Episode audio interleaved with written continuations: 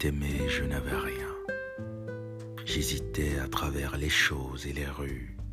Rien ne parlait pour moi et rien n'avait de nom. Le monde appartenait à l'attente de l'air. Je connus alors les salons couleur de cendre, je connus des tunnels habités par la lune et les hangars cruels où l'on prenait congé et sur le sable l'insistance des questions. N'était plus que vide et que mort et silence, chute dans l'abandon et tout était déchu. Inaliénablement, tout était aliéné.